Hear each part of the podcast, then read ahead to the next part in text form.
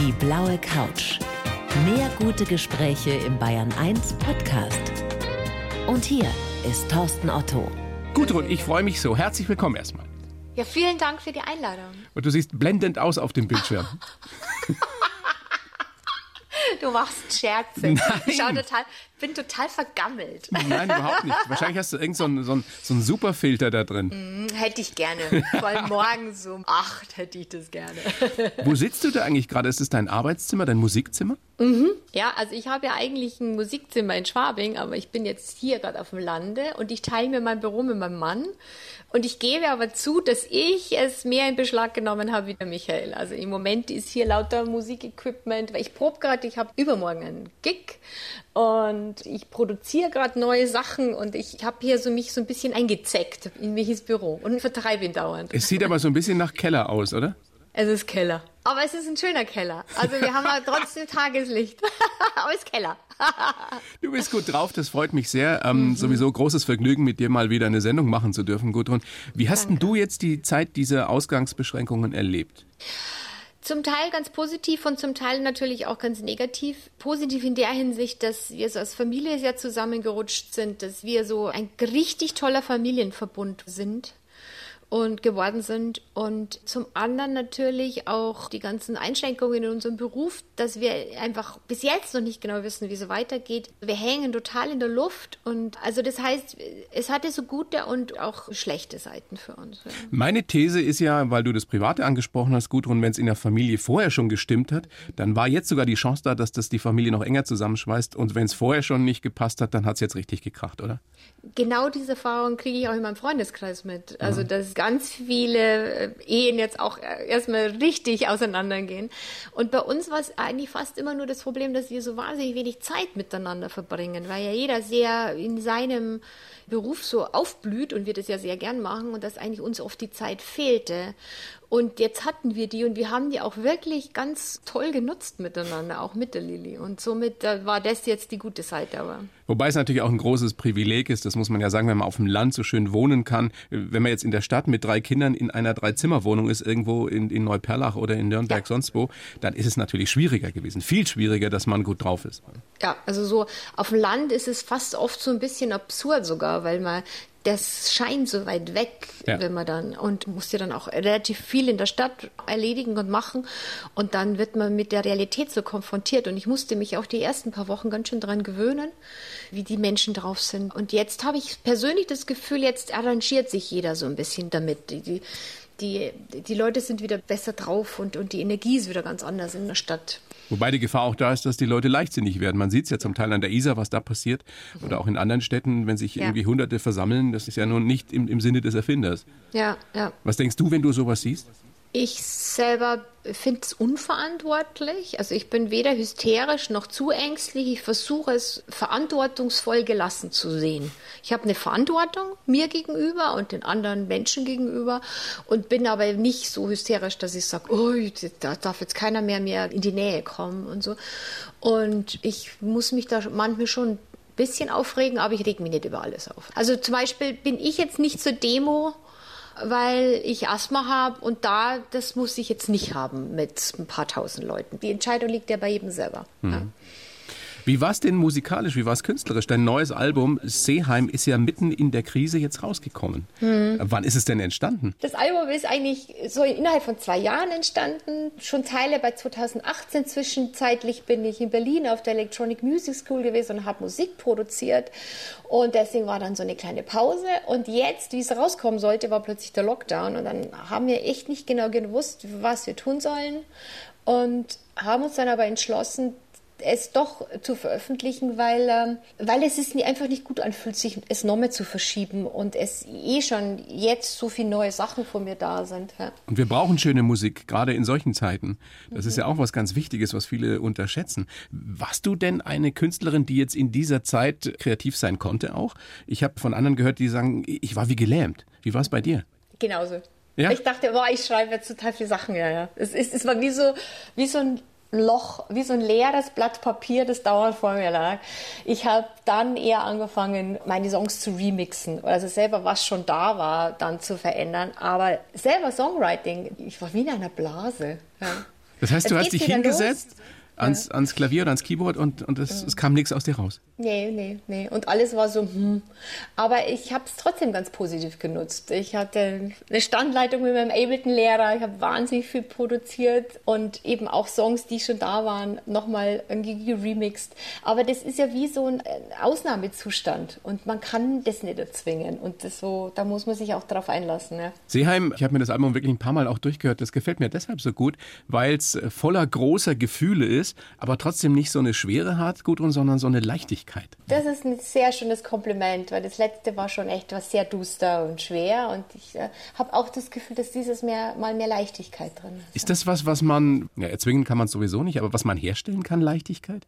Wie hast du es hingekriegt? Ich glaube, es liegt an einem selber. Musik machen oder Songs komponieren ist ja aus sich raus, die Emotionen nach außen zu bringen und das zu vermitteln. Ist ja eigentlich wie eine kleine Momentaufnahme von einem selber.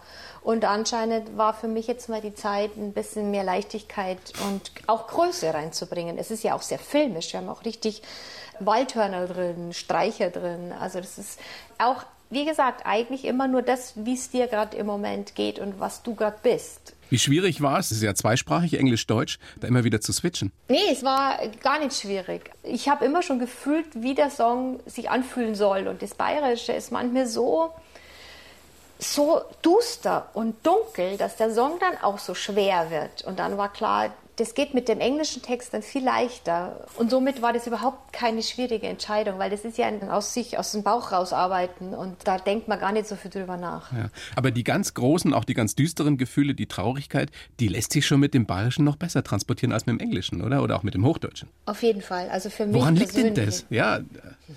Also erstmal die Laute. Ja. Dann die Sprache selber dann ist es natürlich aber auch noch so ein persönliches Ding, weil mir die bayerische Sprache natürlich total nah ist und ich daherkomme und deswegen ich mich da auch so verbunden fühle mit ihr.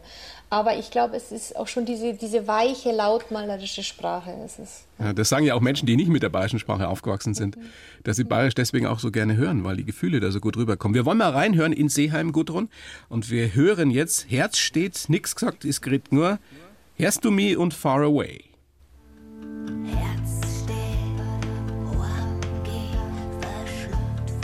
Ich bin so ein bisschen äh, noch wirre, gell? Merkst du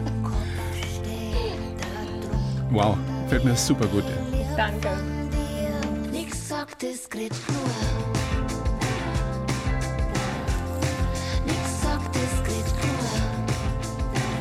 Versuchen wir jetzt mehr zu konzentrieren.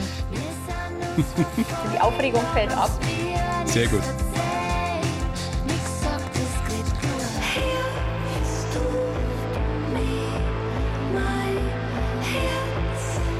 Krasser Song.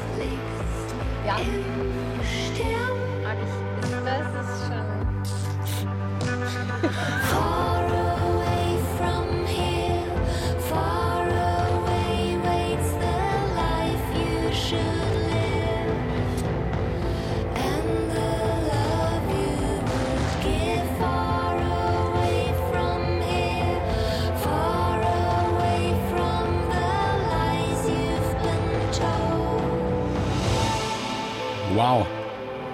Großes Kino, Gudrun. Danke dir. Fettes Kompliment. Was, was geht dir selber durch den Kopf, wenn du es hörst? Ich meine, du hast es wahrscheinlich hunderte Male gehört. Naja. In dem Zusammenschnitt jetzt auch? es ist ein bisschen oft ganz ein absurdes Gefühl, weil ich mich dann oft selber erinnern muss, dass ich das gemacht habe oder auch geschrieben habe. Nicht nur gesungen. Ist es ein gutes Gefühl, dass du ja. sagst, wow, das habe ich gemacht? Oder ja, ist es eher, es ist was? so, huch, nein, nicht was, sondern eher so, Boah, wie, what? Sehr schön. Ja, es ist ein schönes Gefühl. Ja. Aber auch eben, wie gesagt, ein absurdes Gefühl, weil manchmal kommen die Songs so irgendwie aus dem Nichts. Und dann hinterher ist es wie so, als dass man selber genau nicht mehr weiß, wie das passiert ist. Und, mhm. äh, ist der Michi immer der Erste, der es hört? Er ist sogar auf der Letzte. Erstmal, weil er viel Warum? Weil er so einen schlechten Musikgeschmack hat? Oder was ist der Grund? Weil, oder weil du dich fürchtest? Oh, das, das hört er jetzt nicht gerne. Der Michi, der muss schon ziemlich fertige Sachen hören. Der hat nicht so viel musikalische Fantasie. Das ist nichts gegen dich, Michael. Aber jetzt muss ich was Gutes sagen. Der Michi ist derjenige, der ganz oft schon die Texte vorher hört, weil er mir so eine gute Hilfe ist. Er ist einfach ein Arsch Nee, er ist einfach ein richtig guter Texter. Und wenn ich hänge, dann ist er wirklich jemand, zu dem ich gehen kann. Aber musikalisch hört er meistens die Sachen oft relativ in der Schlussphase erst. Das, was heißt, das überrascht mich? Nee, das überrascht mich nicht, aber das ist, habe ich noch nie so gehört, dass er auch was poetische Texte betrifft, dass er da so ein Gefühl dafür hat.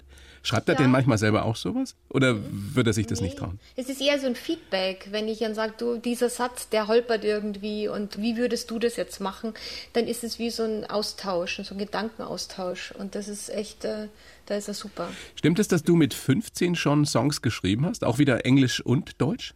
Mhm, ja, 16. So, ich glaube, mit 16 habe ich angefangen, so in der Schülerband zu spielen, so einer typischen Garagenband. Und ich habe da, glaube ich, meine ersten englischen deutschen Texte. Also ich habe einfach Songs geschrieben, weil keiner da war, der es sonst gemacht hätte. Also ich glaube, das war eher so ein, aus so einer kindlichen Naivität raus. Ja. äh, Gibt es die noch, diese Songs? Und was passiert, wenn du die jetzt hörst? Was denkst du? Ich habe, glaube ich, keine, also ich weiß es nicht. Ob's Gar nichts mehr?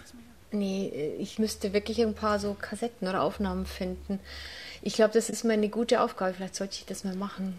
Ich komme auch deshalb drauf, weil ich habe eine, eine knapp 16-jährige Tochter, also 15,5, mhm. da legt sie Wert drauf. Ja. Mitten in der Pubertät. Das ist ja die Zeit, wenn die Eltern dann komisch werden. Ne? Ja. ja. Steht mir noch you know, you know, na, du weißt es noch gar nicht. Also ist Lilly noch nee, nicht so weit? Nee, die ist zwölf. Die ist schon sehr inzwischen. Ich Mama, ich brauche jetzt meine Privatsphäre, aber eigentlich findet sie mich schon noch cool und kuschelt noch viel und so. Aber es ist, glaube ich, schon der Beginn ja. ist schon da. Du kannst dich freuen. Das kann ich dir schon mal versprechen. In jeder Hinsicht. Wie, wie warst du denn damals mit 15, 16? Ah, sehr rebellisch. Ich glaube, ich war ein, sehr rebellisches Kind. Ich habe mich wahnsinnig eingeengt gefühlt auf dem Land. Und durch das, dass ich ja auch so künstlerisch und so hochsensibel war oder bin, war es, glaube ich, auch für meine Brüder nicht so leicht. Also mein kleinerer Bruder hat früher mal, hat mal zu mir gesagt, ich dachte immer, du bist ein Freak. Wie sahst du aus? Also jetzt, wenn ich so Fotos sehe, wusste ich gar nicht, ich realisiere jetzt erst, was für eine coole Schnitte ich war damals. Ich glaube, ja? doch, ich, doch das, was so unsicher ist, oft realisiert man gar nicht, dass man einfach ein junges, hübsches Mädchen ist, ja. das auf der Suche ist. Ich glaube, ich war sehr auf der Suche nach mir und nach meinen Wurzeln. Schwarze Klamotten? Ja, auch. Dann mal kurze, raspelkurze Haare und dann aber Bunte wieder Haare? nicht. Nein, nein, nein, keine bunten. Nein, immer dunkel gewesen schon so ein Rebell. Eher schon so die Antifa und den Frauenpower-Button-Sticker ja. drauf. Das war ich schon, ja. ja. Wow. So, so, ein Mädchen, vor dem die gleichaltrigen Jungs Angst haben. Ja, der Michel hat gesagt, wenn er mich damals kennengelernt hätte, dann hätte, hätte er sich wahrscheinlich nicht getraut, mich anzusprechen. Wie fände denn die 15-, 16-Jährige von damals die erwachsene Künstlerin Gudrun von heute? Ich glaube, ziemlich cool weil ich glaube, ich genau weiß, wer ich bin jetzt oder zumindest auf einem guten Weg zu mir bin. Und sie fände mich gar nicht so schlecht. und wenn du mit ihr kommunizieren könntest, welchen Rat hättest du für sie? Äh, lass einfach mehr los und geh mehr mit dem Flow, lass das mehr fließen, lass mehr zu, mach dir nicht so viel Sorgen, mach einfach, äh, mach auf und versuch nicht so viel zu kontrollieren und äh, dieses ängstlich sein und Angst davor zu haben, vor der eigenen Kraft oder vor der eigenen Stärke. Das würde ich ja sagen. Geh in deine Stärke und vertrau dir. Genau, vertrau Trau dir. dich was. Trau, ja, und vertrau dir. Ja, genau. Ja, kommt alles zum richtigen Zeitpunkt und du bist so ein toller Mensch und bist, du hast so eine tolle Gabe und vertrau dem einfach. Ja, ja. Sagt sich natürlich leicht als, als erwachsene Frau oder als überhaupt als, als, als erwachsener Mensch. Ich glaube, ich erlebe das ja äh, täglich, dass die das einfach selber mitkriegen müssen. Dieses Selbstbewusstsein muss wachsen. Und ja. gerade bei, sagst, wie du sagst, bei sensiblen Menschen ist es nochmal so, dass es dauert und dass die das erst im mhm. Laufe ihres Lebens hinkriegen. Ja, ja, das kann ich unterschreiben, auf alle Fälle. Ich habe für dich einen Lebenslauf geschrieben, Gudrun. Mhm. Hast, hast, du den vorliegen? Bin mal sehr gespannt, was du sagst dazu, ob das so hinhaut. Da sind ja auch ein paar Zitate von dir drin, aber okay. lese ihn doch erst einfach mal vor und dann besprechen wir es ausführlichst. Bitte schön. Ich heiße Gudrun Mittermeier und bin ein furchtbarer Herzensmensch und ein emotionales Energiebündel. Mit meiner Musik will ich die Menschen berühren und begeistern. Angetrieben werde ich von meiner Sehnsucht. Geprägt hat mich der frühe Tod meiner Mama. Lange fühlte ich mich deshalb heimatlos. Inzwischen bin ich seit unglaublichen ja. 30 Jahren, oh mein Gott, mit meinem Mann zusammen. Er ist laut und ich bin leise. Und genau deshalb passen wir so gut zusammen. Und wenn ich mich mal nicht traue, ist er der Mensch, der mich schubst und mir Halt gibt. Mhm. In Zukunft möchte ich meine Musik selbst produzieren und einmal mit Peter Gabriel auf der Bühne stehen, ohne ohnmächtig zu werden. Definitiv. Ach, wie schön. Passt so? Ja, sehr schön. Sehr gut. Ist das, ist das wirklich so ein Traum von dir oder hast du es einfach mal so dahingesagt in einem anderen Interview mit Peter Gabriel auf der Bühne stehen und dann möglichst nicht ohnmächtig werden vor lauter Ehrfurcht? Ja, ich habe das wirklich, glaube ich, mal in einem Interview erwähnt und äh, jetzt, wo ich das aber lese, weiß ich davon und es stimmt wirklich. Es gibt schon ein, zwei Menschen, die man so musikalisch so toll findet, dass ich glaube, ich äh, fast wie paralysiert wäre. Also ich träume sehr täglich davon, aber es wäre schon auf meiner Bucketliste. Wer gehört noch dazu? Dann eher mit Rick Rubin arbeiten, der wirklich ein grandioser, genialer Produzent ist dann von den großen Künstlern natürlich schon auch Paul McCartney, so ist es nicht. Also was der so geschrieben hat. äh, Kann man lassen. Kann man lassen. Und gibt es auch Frauen, bei denen du sagst, mit denen mhm. würde ich gerne mal Ja, eigentlich so viel Hunger. Also ja. nicht so aus Ehrfurcht, sondern ich finde die Wahnsinn. Ich finde die als Mensch Wahnsinn. Ich finde die als Künstlerin Wahnsinn. Also da mal so eine Kooperation wäre echt ein Traum. Kann ja alles also, noch kommen, du bist ja noch jung. Ja. Eben. Wo waren wir stehen geblieben in dem Lebenslauf? Genau. Der furchtbare Herzensmensch, das ist ein Zitat von dir, hast du selbst mal gesagt. Echt, oh mein Gott. Also das ist eher positiv gemeint. Ich glaube, dass ich ein ganz warmer Mensch bin, der schon eine große Tiefe und Liebe in sich trägt und das auch den Menschen zeigt. Und mit furchtbar, glaube ich, ist eher gemeint, dass ich eher Schwierigkeiten habe, mich eher abzugrenzen vor schlechten Dingen oder so, ja. Hm. Weil du so sensibel bist. Entscheidest du auch immer aus dem Bauch raus? Die guten Entscheidungen ja. Also ich, ich, ich versuche schon, den Kopf und den Bauch zu verbinden. Auf alle Fälle, aber meistens sind die besten Entscheidungen aus dem Bauch raus, ja. Wann hast du das letzte Mal eine Fehlentscheidung getroffen, weil du sie eben nicht aus dem Bauch raus getroffen hast, sondern gedacht hast, jetzt bin ich mal vernünftig? Wahrscheinlich gibt es so tausend, gell? Da fällt gerade gar nichts ein. Du merkst, wie spontan ich bin. Tut mir leid. Tut mir wirklich leid. Vielleicht fällt ja noch was ein im, im Laufe ja. unseres Gesprächs. Dieses emotionale Energiebündel, das beschreibt dich, glaube ich, auch ganz gut, oder?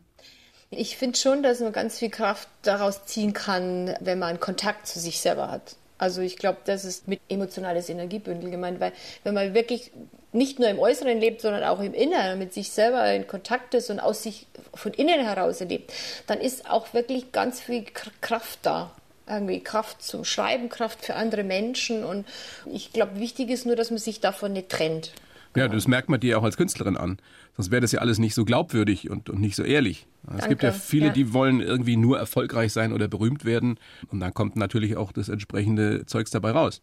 Ja, das ist auch eine Entscheidung, was für ein Künstler man sein möchte. Also vielleicht würde ich dann eher auf den großen Sendern laufen, aber das Ziel ist nicht eben diese Äußerlichkeit. Mein Ziel, Musik zu machen, ist, dass ich genau meine Musik mache, so wie es mir entspricht und damit die Menschen berühre, die da darauf ansprechen. Und das tun ja auch Leute.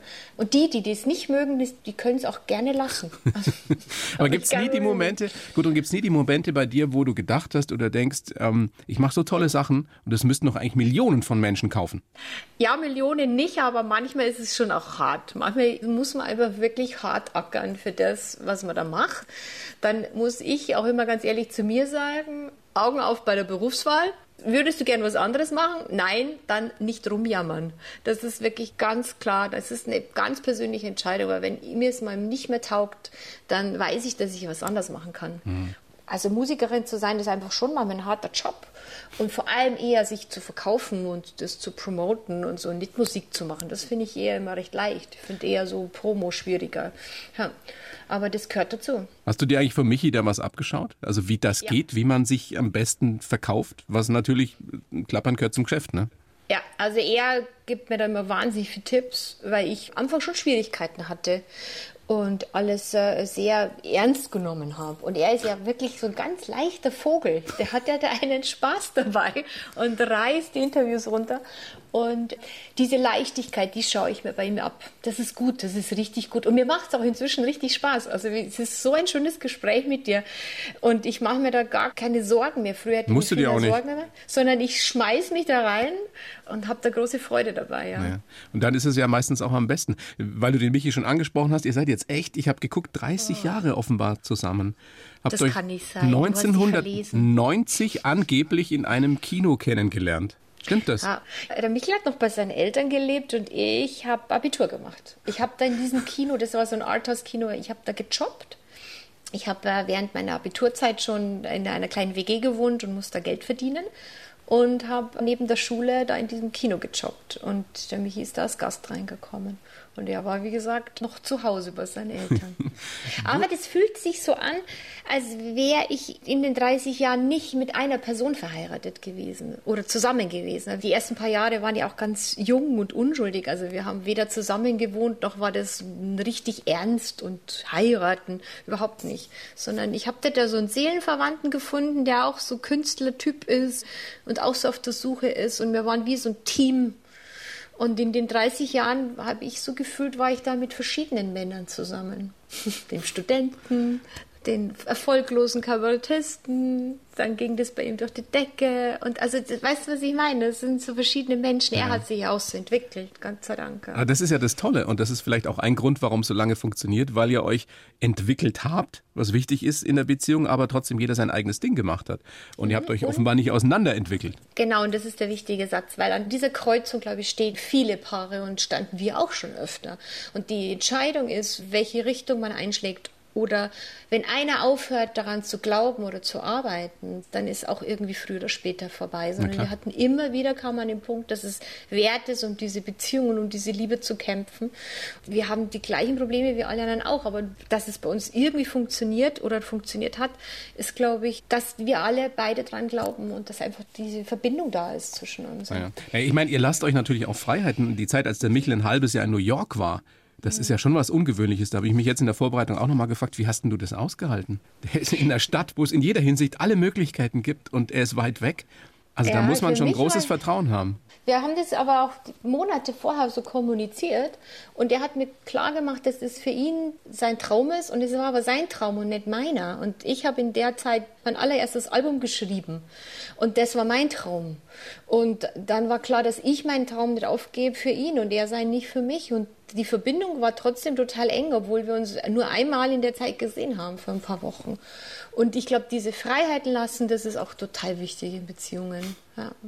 Für die, die es vielleicht nicht auf dem Schirm haben oder gar nicht wissen, der Michi hat damals in New York in, in Comedy-Clubs gespielt. Das war sein mhm. großer Traum, ja, ja. was ja auch eine Wahnsinnsgeschichte ist. Stimmt es so, wie ich es reingeschrieben habe in den Lebenslauf? Er ist laut und du bist leise? Ja, also laut ist er, Michel ist zu Hause auch ganz privat und du kennst ihn ja, ja. auch, er ist ein wahnsinnig warmherziger Mensch, aber er ist laut in der Hinsicht, dass er total gut nach außen gehen kann und auf der Bühne ist und das, das braucht und das liebt. Und ich bin sehr gern mit mir, ich bin gern allein und ich bin sehr gern in meinem Keller und mache Musik und wo du ja jetzt auch gerade sitzt. Kellerkind und ich habe oft nicht so das Bedürfnis auf die Bühne zu gehen wie er zum Beispiel. Ich kann es ganz gut ohne aushalten, weil ich ja ah, das Musikmachen selber so toll finde. Und er braucht den Kontakt mit den Menschen, genau das ist auch das mit laut und ich brauche den Kontakt mit Menschen zum Teil gar nicht. Aber das ist wirklich nur so im übertragenen Sinne gemeint. Weißt du, was ich meine? Ich glaube, ich bin eher introvertierter und tiefer und er ist mehr der leichte Vogel, der. der Aber er ist ja nicht oberflächlich. Nein, nein, gar nicht. Ja, er lebt ja gerne so nach außen. Na klar, wir, ich meine, wir sind alle in gewisser Weise ein Produkt unserer Kindheit, unserer Erziehung, mhm. dessen, was wir im Laufe des Lebens erlebt haben, den Menschen, denen wir begegnet sind. Lass uns doch mal gucken, wie das bei dir so war. Du bist geboren bei Erding in Wartenberg, mhm. ne? Stimmt das, 1969? Wow. so ein ganz blöder Satz, mein Gott, haben sie sich gut gehalten, ne? Echt? Na, also ich, naja. ne, das, das, ist jetzt also ganz, ganz ernst gemeint. Du siehst in keiner Weise aus wie 50. Das ist jetzt ein saublödes Kompliment. Du bist eine danke, tolle Frau, ja, das ist auch wurscht, wie alt man ist. Ja. Ich ähm, äh, fühle mich auch gut aussehender wie noch vor 20 Jahren. ja, das ist das Selbstbewusstsein, das gewachsen ist. Ja. Bürgerliches Elternhaus, glaube ich, ja, kann man so sagen. Und, und deine Mama ist ganz früh gestorben, da warst du zwei. Das heißt, du hast überhaupt keine Erinnerung an sie, oder? Ich habe eine ganz kleine Erinnerung an sie, wo ich mit meiner damaligen Großmutter im Krankenhaus auf dem Krankenbett sitze. Das ist ein ganz kurzer Moment. Das ist wie so ein kleiner Fetzen. Sonst habe ich keine Erinnerungen, nein. Und diese winzig kleine Erinnerung, die hast du dir bewahrt bis heute? Mhm. Ja. Hast du Kontakt zu ihr? Also, also kommunizierst mhm. du mit ihr in gewisser Weise? Jeden Tag.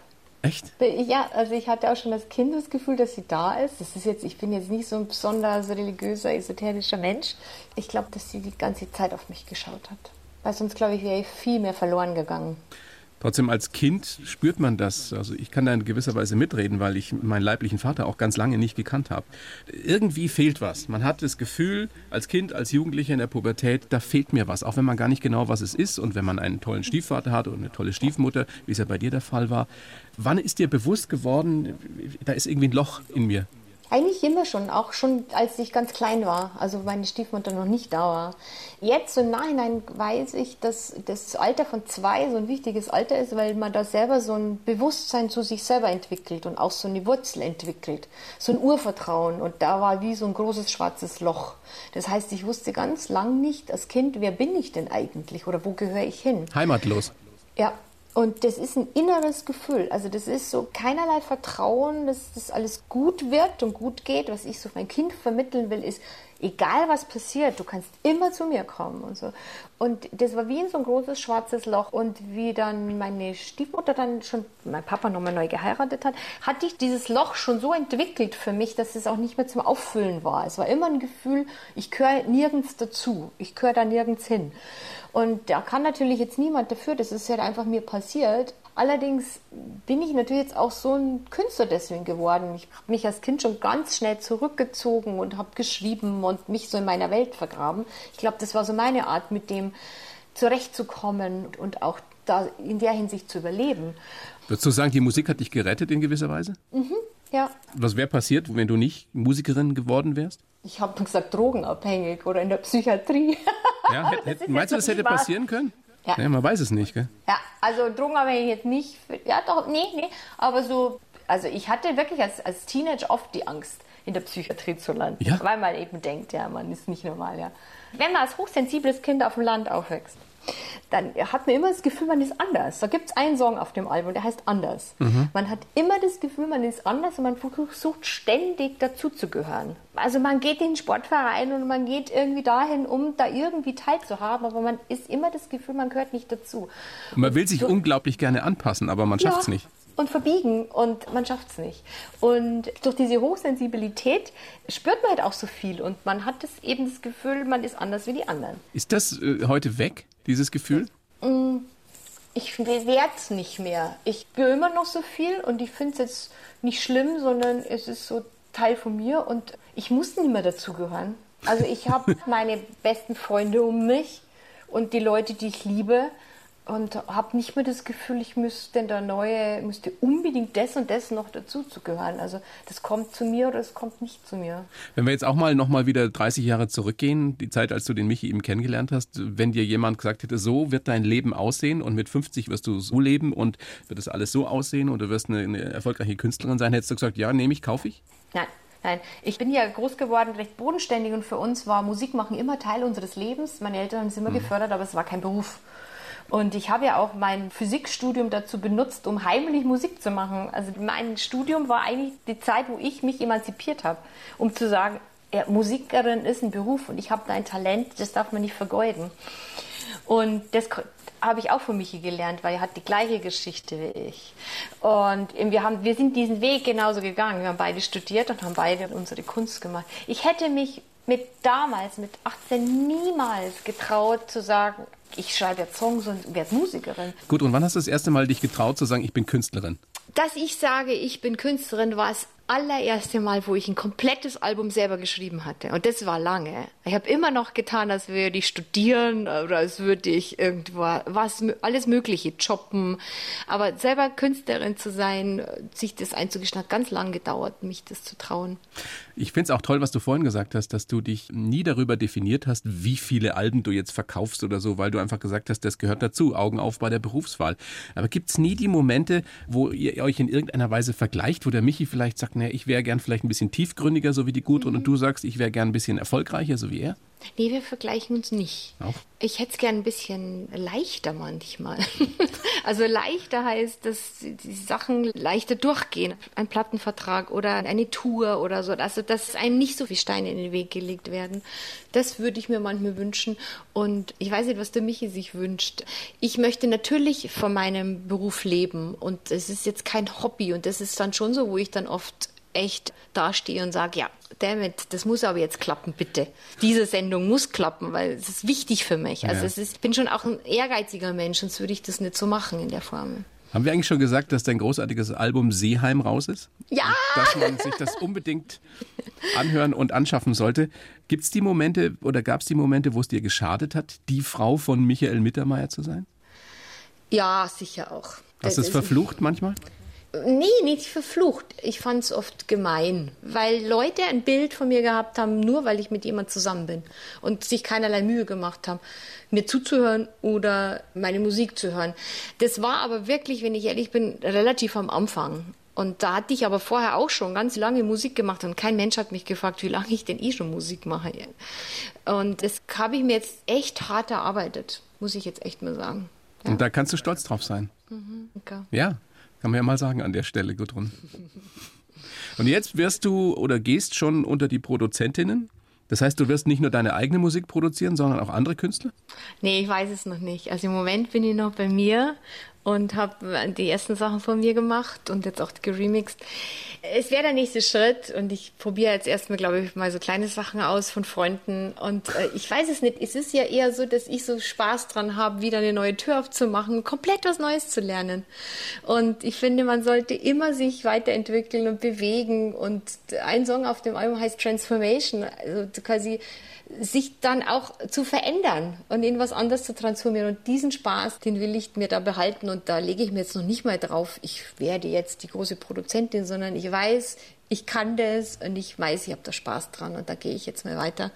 Das ist wie so mein Parallelberuf gerade. So. Das Tolle ist ja, wenn man als, als Künstlerin so wie du das Gefühl hat, da kommt noch viel. Und da ist, da ist noch lange nicht Schluss.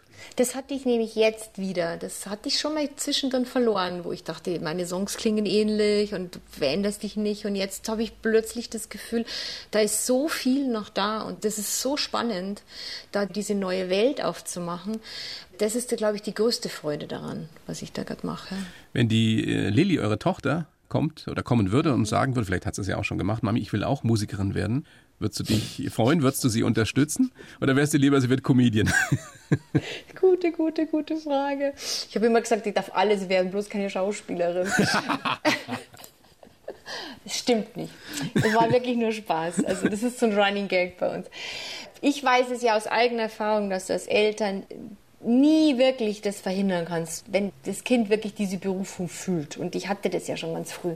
Und der Michael hatte das damals auch schon ganz früh.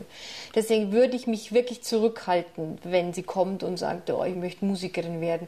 Ich wäre nicht besonders begeistert, gebe ich zu, weil das echt ein also der Job verändert sich ja so, so, so krass oder so heftig gerade zur Zeit. Wie ich angefangen habe, war das ja noch ganz anders. Da war das noch viel leichter.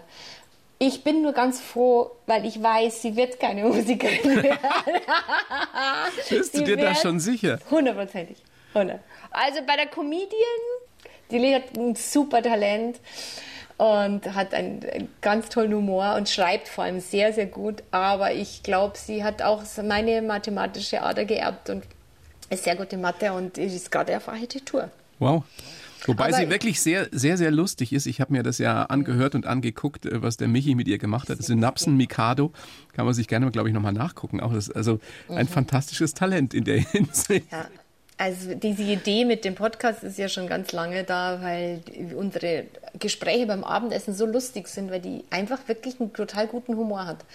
Und dann haben wir mal aus Spaß gesagt, das nehmen wir mal auf. Und jetzt in dieser Corona-Zeit hatten wir jetzt die Zeit. Und sie hatten Spaß daran aber sie ist zum Beispiel kein Mensch, der unbedingt auf die Bühne muss. Also bei Schulaufführung, Schoolplay, ist die Lilly die Letzte, die eine Rolle will.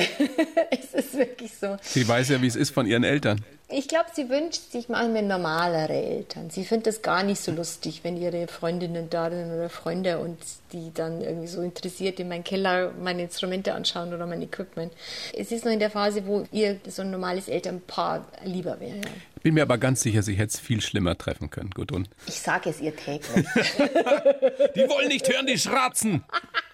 Nein, sondern ich sage so, jetzt stell dir mal vor, ich wäre wie die Mama von B -B -B, Punkt, Punkt, Punkt. Und dann war sie, oh ja, stimmt. Oh, okay, okay, okay.